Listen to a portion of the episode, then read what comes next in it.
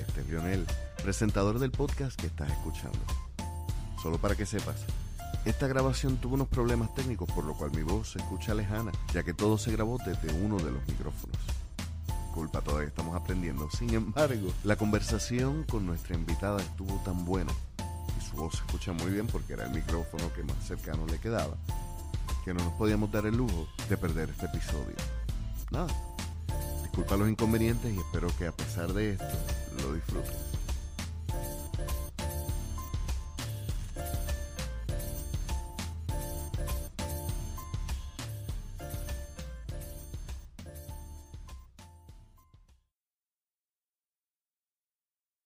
Saludos y gracias por acompañarnos una vez más a este su podcast para que digas algo. Conversaciones sobre cultura, arte y temas sociales traído ustedes en esta ocasión gracias a Antesala. Si usted quiere tomarse un buen café, tiene ganas de un cheesecake y brownie bien bueno o de una cerveza artesanal bien fría, tiene que darse la vuelta por Antesala en Cuamo al lado del centro de convenciones.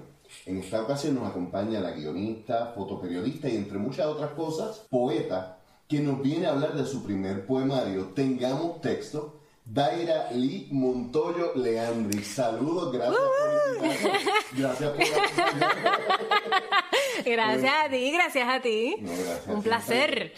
Eh, desde que empecé con la idea de hacer los podcasts, una de las personas que quería trabajar era contigo. No solamente por el libro que, que traes, sino por la perspectiva y el approach que, que había visto desde siempre en esos open mic que nos encontramos y que muchas veces te insistía cuando hay un libro. sí. Para que el público te vaya conociendo, ¿qué tal si empezamos por favor con un poema? Seguro. Este poema se llama Plato de uñas. Hay un monstruo que me mira a través del espejo y se burla. Tiene los ojos grandes, los dientes chuecos y el cabello de bruja. Un lunar en el dedo meñique que bajo la luz se dibuja. Me habla mal de mis amigos y de comerme de un plato de uñas. Por más veces que caiga al piso, el monstruo vuelve, me alza y me empuja, me estruja las entrañas y solo a veces me deja respirar con su permiso. El monstruo se aparece en cada reflejo sin previo aviso. De día, me arrastra al lado más oscuro de mis memorias, pero yo resisto. Yo no soy pendeja, yo sé que los monstruos solo aparecen en los muñequitos. Improviso deprisa mirando hacia otro lado, pero el monstruo, aunque esté lejos, me recita al oído versos decapitados, sangriento, malhumorado, asesino, hijos de puta y subestimado. Pero yo no le tengo miedo hasta que me toca con mis propias manos. Usualmente es directo, va con el puño hacia el lado derecho de mi cara, pero el monstruo es discreto, él no quiere espectadores y el teatro donde actúa siempre tiene un solo asiento. Y ahí yo me siento, llorando callada sin cuestionar mucho el evento, me deja escapar porque sabe que más tarde me puedo atacar cuando no lo presiento. Empiezo corriendo, corriendo, corriendo hasta que creo estar lejos, pero el monstruo no sabe más por ser el monstruo, sino por ser viejo. El monstruo sabe que Alicia siempre va a perseguir al conejo. El monstruo sabe que no puedo vivir sin él y se recuesta de eso. Me abusa, me pega, me grita, me usa y me rompa hasta los huesos, pero él me deja respirar aunque con su permiso. No siempre luce como una bruja y a veces me peina los rizos, a veces me sonríe con sus dientes chuecos, a veces me dan ternura sus ojos secos. De vez en cuando el monstruo me invita a comer chocolate, de vez en mes el monstruo se habla y tenemos un debate, algunas veces sobre la vida misma y otras veces sobre por qué no debe matarme. Nice. Yeah. el monstruo al otro lado del espejo. Yeah. ¿Quién es ese monstruo? Eh, yo, mi alter ego, mis pensamientos oscuros, todas las personalidades que están dentro de la cabeza. En cierta medida ese poema, y creo que es un referente que vamos a estar tocando bastante, me recuerda mucho a Julia de Burgos, al poema A Julia. El tuyo es mucho más visceral, el tuyo es mucho más, no quiero decir gráfico, porque quizás la palabra gráfico evoca unas ideas que no son Ajá, crudo quizás. Crudo. Crudo. ¿A qué se debe esa crudeza en tu poesía que, que la vemos retratada incluso en, en, momentos de ternura? Pienso que frustración son... Obviamente nadie, que, nadie quiere estar pasando por un proceso de depresión, nadie tiene que estar lidiando con, con un monstruo en el espejo, nadie quiere estar pasando por eso pero pasa, sucede, y uno se levanta por las mañanas y está ahí, y por más que uno trate de, deja poner música alegre, deja ver, deja tratar de despejar la mente, no, está ahí, está ahí, está ahí, y una forma que encontré o que los artistas en general encuentran para batallar con él es no te tengo miedo y ponerlo en papel. El apalabrar el monstruo es una forma también de matarlo. De dominarlo. De dominarlo. Tal vez no de matarlo, pero sí de te tengo bajo control. Y por eso es que dices de vez en mes. De vez en mes, porque va y viene, a veces está de buena, a veces está de mala, es como que... Y es cierto lo que dice, yo creo que no es que todos los artistas hablemos de, de un monstruo, de alguna forma u otra los retratamos. Claro. Es que todo ser humano los tiene. Nosotros como artistas tenemos la capacidad de decirlo, mira, aquí está el mío. Rudy Francisco tiene un poema genial sobre algo similar. Eh, él habla en ese poema sobre un tiempo donde él salió, de- tuvo una relación romántica con una mujer que fue stripper. Oh, wow. Y entonces él decía, cuando ella trató de justificarle por qué ella estaba eh, haciendo ese trabajo, le dijo, mira, tú y yo no somos tan distintos. La única diferencia es que yo no me quito la ropa, pero yo me desnudo ante el público también. Y eso, y esa desnudez de la poesía específicamente confesional, que vemos mucho de eso en tu poesía, requiere un valor grandísimo. Ay, horrible. Un valor que yo no sé si todavía yo tengo. A veces hay poemas que como que, ay, Dios mío, yo tengo que decir este poema. Hay poemas que se te hacen más difíciles de declamar. Sí. Este, hay otro que lo diré más adelante, se llama Mujer Perfecta y trata sobre, sobre la violencia de género, violencia hacia la mujer y todas estas cositas chéveres que nos tocan pasar por, por ser mujer.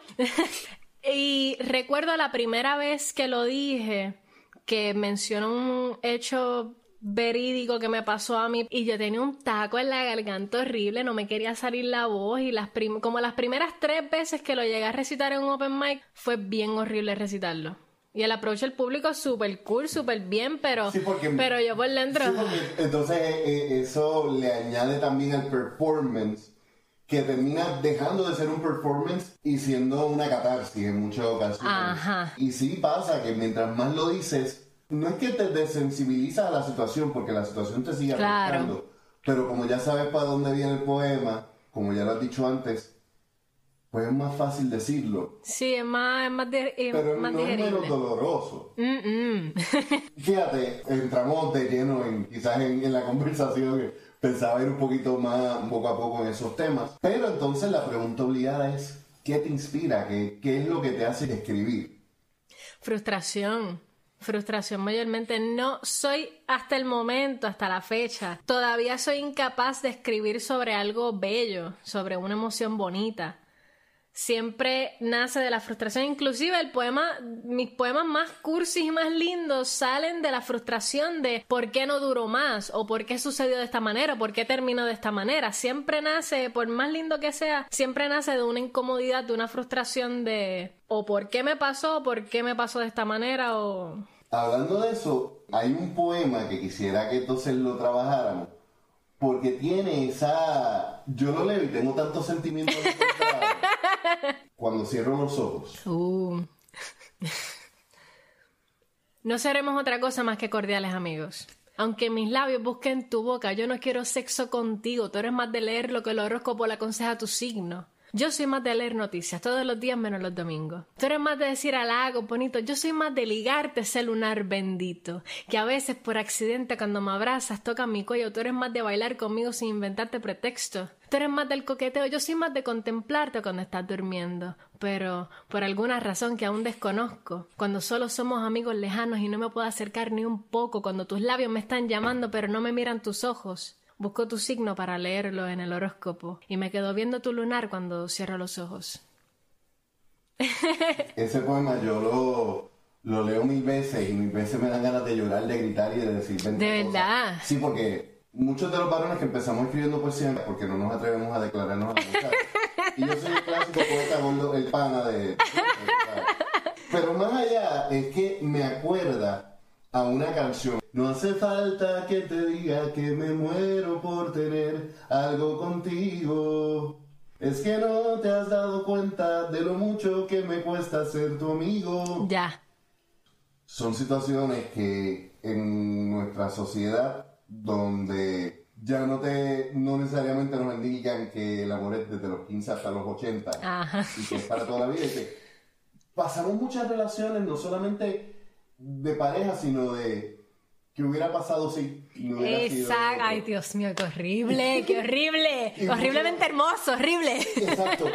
Es bueno y es malo porque es doloroso, pero salen unas piezas bellísimas y son unos sentimientos que son bien universales. Sí. Y yo creo que, que lo, lo bueno de la poesía es el hecho de que nos permite el abrirnos el pecho y decir, mira, a mí me duele aquí, está. Y entonces yo leo ese poema y veo la frustración de quiero seguir siendo tu amiga, Ajá. aunque me gustaría muchas otras cosas, no cuadran.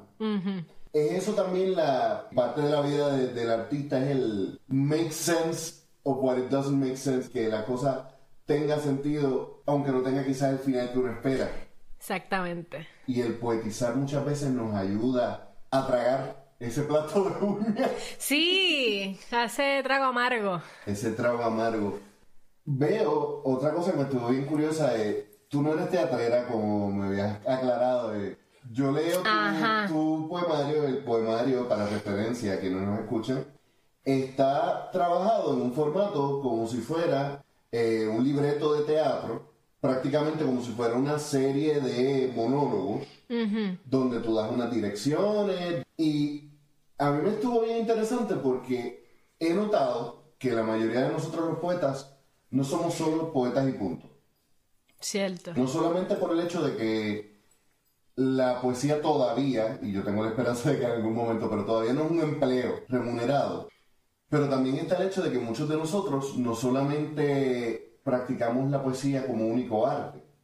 Yo empecé escribiendo poesía, pero rapeé un tiempo, canté. De verdad, rabia. Yo, Hay que yo- hablar, hay que hablar. Sí, o sea, la gente, un pasado extraño. Yo me, me di cuenta de que como en sí soy buen poeta. Y Ok. pues dije, yo lo mío no es rapear, yo no caigo en tiempo. Ok, yo- yo ok. escribiendo. Pero, obviamente esas experiencias informan e influyen en la experiencia de Claro. uno como artista.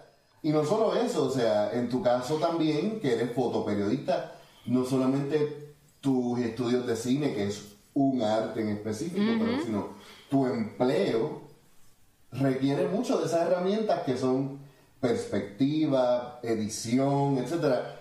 ¿Cómo esas cosas te han ayudado a escribir? ¿Cómo, cómo eso influye en tu proceso? Mira, es que todo conecta, todo conecta. Yo me metí a estudiar cine y me metí a estudiar cine con la visión de que, wow, so, todas estas imágenes que tengo en la cabeza las puedo llevar a una pantalla. Y ya a último año de- del bachillerato, yo, a mí no me interesa la cámara, no me interesan las luces que yo voy a hacer. Yo hice un bachillerato en esto. Y yo todavía como que no encontraba cuál era mi, cuál era mi punto. Y ahora, después de 800 años, es como que lo mío es contar historias, ya sea para cine, ya sea para redactar una nota de un evento que pasó por el periódico, ya sea en poesía, lo mío es contar historias. Pero aprovecho de que pues tengo el conocimiento de haber estudiado y haber trabajado en cine y pues todo esto, toda es historia, tú cuentas algo, tú, tú conectas con la gente y siempre hay algo que decir. Y todo se relaciona. Y creo que es en todo arte. Sí. En todo arte, porque el arte lo que va a hacer es, como tú dices, es contar la historia de la vida misma. Por ejemplo, cuando tú escuchas la, la música de la bomba, hablábamos en, en otro episodio con Julie Laporte, como la bomba, y de hecho, de luego el, el hip hop en, en sus principios terminan siendo también el periódico del pueblo, del barrio. Y aunque quizás la poesía todavía no disfruta en la, la mentalidad del pueblo, este mismo nivel, porque tú hablas de poesía y muchas veces solamente piensan Julia de Burgos, Correger, Neruda, lo que te enseñaron en el salón. Pero la poesía es mucho más de pueblo de lo que la gente piensa y retrata mucho más. Especialmente lo que se llama mal la poesía urbana. Retrata mucho de lo que es la vida diaria, incluso más que las artes que se han popularizado, como es el mismo cine. Como es el mismo cine, como es el mismo teatro, es mucho más música. la música. Es mucho, aunque la música últimamente se está tirando por una vertiente más, más- ay Dios mío, me va a caer chinche. Más, más pop, como que la música ya no, por lo menos yo de lo que, pues no hasta esa música de contar historias, de un tipo, un Rubén Blades, una música como, como la Rubén Blades, que es plena historia. De los nuevos que están saliendo ahora no estoy viendo tanto esa tendiente, pero sí en la poesía, la poesía es el día a día de nosotros. Y tienes a un, a un Abel de Andrea que, que el poema de peligro, peligro, que habla sobre los derechos laborales. Tienes a un Noel Ernesto que habla sobre la custodia de sus hijas que la ley tiene con la mamá y por qué con el papá no. Y así, de momento me ves a mí gritando por un lado que las mujeres las están matando y así nos vamos reflejando. Y sobre ese reflejo de la mujer, si era discutir otro poema. Un poema que a mí me vuelve a la cabeza. Es una idea que he visto en varias poetas femeninas. Se llama el poema Yo quiero ser macho. Deja remontarme a mí yo de 8 años. mamá, mamá, quiero ser un macho. No me malinterpretes, por favor, espero que me entiendas, que no soy como las niñas bonitas que ves en las novelas, no soy una mariposa que embeleza a todos mientras vuela, y mucho menos un adorno que te sirve de centro de mesa para que el viejo verde de la familia me pregunte que para cuándo me crecen las tetas. Pero eso es lo que me toca, por más que quiera ser la espina, mami dice que soy la rosa, cuando yo solo quiero ser un cactus, al sol, espacios libres y sin mucho cuidado. Yo quiero correr, arrastrarme por el pasto, jugar con pistolas, hablar malo. Mami, no me ponga falda porque no me puedo subir a los palos. Me pica el traje, me molesta el fucking lazo. El maquillaje me molesta, aunque el lipstick sea de fresa, siento que parezco un payaso. Mami, no me ponga falda, por favor, que aquel señor me mira raro. de las clases de ballet porque cuando yo sea grande, yo quiero ser un macho. Boom. Boom. ese, ok. vamos allá. Este, vamos a desemboñar esto. ¿Qué tan literalmente anecdótico y qué tanto es inspiración, pero no literal, de ese poema? Porque no me da la impresión de que tú estás haciendo ahí una salida de closet. ¿eh? Pero es bastante literal, aunque nadie de mi familia me, me preguntó en algún momento que cuándo me va a crecer las tetas. Sí mm. recuerdo una ocasión que como mi madre tiene senos enormes. Sí, cuando yo era pequeña, como que algún familia llegó a contar como que, ah, tú vas a ser tetona como tu madre. Es como que, y yo, con, súper chiquita, yo como que, ok, ok, esto ok. Como que no, no entendía por qué la gente estaba opinando sobre mi cuerpo. Punto aparte. En aquel momento, yo de chiquita no entendía por qué no me gustaba lo que se supone que era para nenas y por qué sí me llamaba más la atención ser un nene. Y yo genuinamente, yo pensaba que yo quería ser hombre, pero no era por transexual, ni por lesbiana, ni por nada de esas cosas, es que yo quería que me trataran como a los nenes, que me dieran todas las libertades que le dan a los nenes tu anhelo no era necesariamente salir del cuerpo que Exacto. sino de las implicaciones sociales que tiene el ser mujer en Puerto Rico en el siglo XXI y las exigencias que le... Exacto. Y esto yo lo vengo a entender ahora de adulta. Yo de niña realmente yo pensaba yo, ay Dios mío, tengo problemas mentales, me voy a meter para el psicólogo si yo digo esto. de niña era un... No solamente es el, el issue que te está causando, el de que Toda persona en algún punto de su vida se lo pregunta, ¿seré o no seré? Claro. Y en una sociedad tan homofóbica, tan machista, nada más la duda crea una presión brutal. Sí. Julia de Burgos tiene un poema similar que se llama Pentacromía. Ella dice eso mismo, yo quisiera ser hombre, pero ella lo, lleva a un nivel mucho más gráfico. El poema eh, dice que ella quiere seducir a su hermana y termina diciendo que, quiere violar a Julia de Burgos. Estamos de acuerdo de que en el tiempo de ella se requería, otra cosa. Se requería mayor valor. Yo como hombre heterosexual privilegiado, tengo que reconocer mi privilegio. Tengo la impresión de que la situación es difícil, pero es menos difícil que hace 30. Claro. Menos mucho menos, mucho menos. 50, pero falta muchísimo para que tengamos igualdad de verdad, no solamente en el texto de la ley. Y es algo que tú trabajas en tu poesía, lo haces porque lo sientes como parte de, tu personalidad y de tu trabajo artístico o porque sientes que es urgente. Yo diría que ambas. Esto los hombres no se enteran porque lo hacemos entre mujeres, pero yo he estado en Open Mics después de yo recitar poesía y se me acerca una muchacha y me dice, a mí me violaron a los 13. Y viene otra, se me acerca, ay, a mí a los 12. Y es como puñeta, pero esto, esto es tan normal. Y es absurdo lo, lo, normalizado que está, lo seguido que ocurre, a cuántas mujeres le ha pasado. Y siempre sale una, ay, a mí no me ha pasado. Y yo, pues, suerte. O sea, me encantaría poder decir lo mismo, pero no, pero lamentablemente no puedo. Y muchas otras tampoco pueden. Pero se ha normalizado demasiado y más allá de lo legal, es como nos vemos como sociedad. Es como hay un, una habitación llena de hombres, entra una mujer y el mood cambia por completo cambia la forma de hablar, cambia absolutamente todo y es como que, mira, yo soy una persona, soy un ser humano, o sea, no sé cómo me quiera ver a mí, pero yo soy persona. Soy mujer, soy cis eh, heterosexual y toda la cosa, me identifico con el género que se me fue asignado, pero no me identifico con todos los estereotipos que me quieren asignar. Que está complicado, está complicado.